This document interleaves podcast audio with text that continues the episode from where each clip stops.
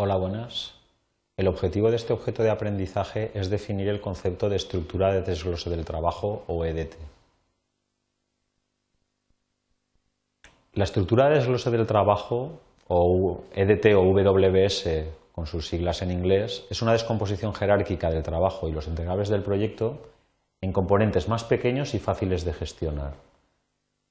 Y al nivel más bajo de la estructura de desglose de trabajo se le llaman paquetes de trabajo o Word Package, WP con sus siglas en inglés. En principio, la estructura de desglose del trabajo forma parte de la definición del alcance de un proyecto, es decir, qué es lo que hay que hacer. Sin embargo, por su importancia en gestión de proyectos, hemos considerado conveniente tratarla en un objeto de aprendizaje independiente. Aquí podemos ver un, ejemplo de una estructura de desglose de trabajo. Nosotros tenemos nuestro proyecto y en nuestro proyecto pues vamos, lo vamos descomponiendo en paquetes de trabajo cada vez más pequeños hasta que a último nivel los Word Package digamos que son paquetes de trabajo que somos capaces de gestionar. También es importante observar su estructura jerárquica. Y la notación que estamos utilizando para definir los paquetes de trabajo, vemos que tiene en cuenta también esta estructura jerárquica. Por ejemplo, el paquete de trabajo 2 tiene por debajo tres paquetes de trabajo que son el 2.1, el 2.2, el 2.3. A su vez, el paquete de trabajo 2.3 tiene otros paquetes de trabajo inferiores y así sucesivamente. Y con esta codificación estamos señalando esa jerarquía. Un aspecto muy importante es que la estructura de desglose de trabajo tiene que estar claramente orientada al, trabajo que nosotros tenemos que hacer para cumplir los objetivos del proyecto y desarrollar los entregables. El concepto de entregables es fundamental en gestión de proyectos. De hecho, a la estructura de desglose de trabajo se le puede denominar también estructura de desglose de los entregables del proyecto, dado que la descomposición que estamos haciendo está muy ligada a, dichos entregables. Y nos preguntamos, ¿y qué es un entregable? Pues bueno, un entregable es un producto, servicio o resultado único y verificable. Esto es fundamental. Cualquier entregable de trabajo, cualquier paquete de trabajo, nosotros debemos de ser capaces de verificar que ese trabajo está completamente realizado. Y luego el aspecto único, que como hemos comentado, es fundamental en gestión de proyectos. La estructura de desglose de trabajo es un elemento fundamental en gestión de proyectos. Casi podemos decir que es uno de los elementos centrales en la misma, ya que, por ejemplo, permite comunicarnos con los interesados patrocinadores y miembros del equipo. ¿Esto qué quiere decir? Nosotros tenemos que contactar con nuestros clientes y decirles si hemos hecho el trabajo, no lo hemos hecho, qué porcentaje de trabajo hemos realizado. Pero por otra parte tenemos que comunicarlos con los miembros de nuestro equipo para decirles qué trabajo tienen que hacer, qué trabajo falta por hacer. Como veremos en otros objetos de aprendizaje de este mismo módulo de aprendizaje, este, esta estructura se utiliza también como entrada para muchos otros procesos como la estimación de tareas, riesgos, la estimación del calendario, los costos del proyecto. Es decir, es un elemento central y básico en la gestión de proyectos.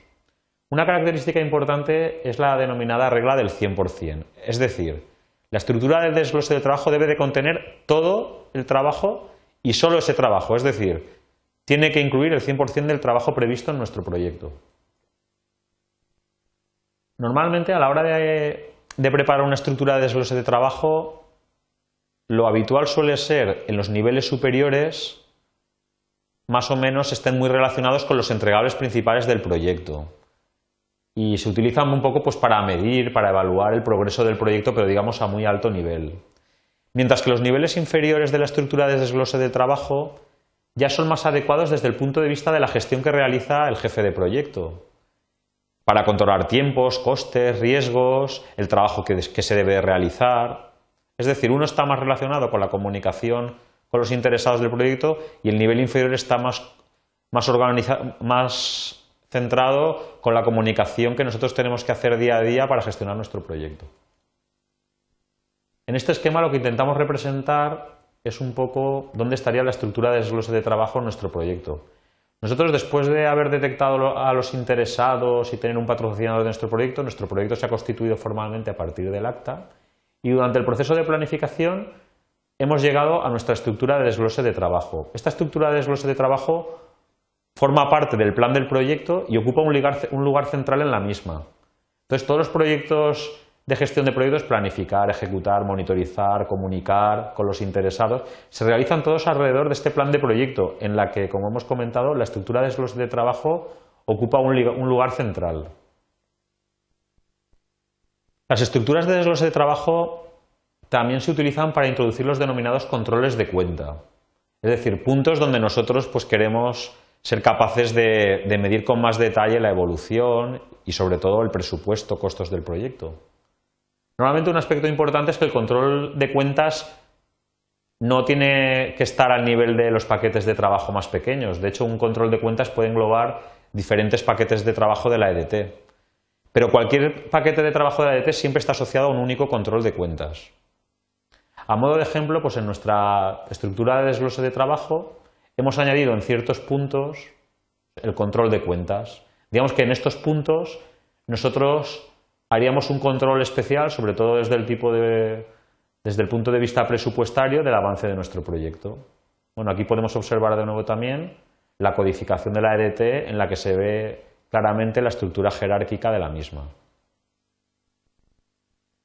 Por último, quiero comentar que muchos problemas que aparecen durante la gestión de proyectos están, ocasionados porque hemos cometido errores al preparar la EDT. Es decir, cuando hemos establecido la, EDT que básicamente nos dice qué trabajo hay que hacer, no lo hemos hecho bien, nos ha quedado incompleta, hay trabajo que no hemos incluido, hay entregables que no hemos incluido, está mal definida, poco clara. Entonces, si está poco clara, como hemos comentado anteriormente, es difícil determinar que el trabajo está realizado o qué porcentaje de trabajo hemos realizado. Si hay muchos cambios en la misma es que está mal definida.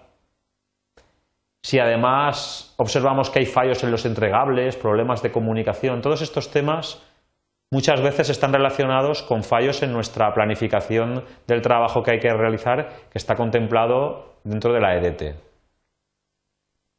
Esto es todo. Muchas gracias.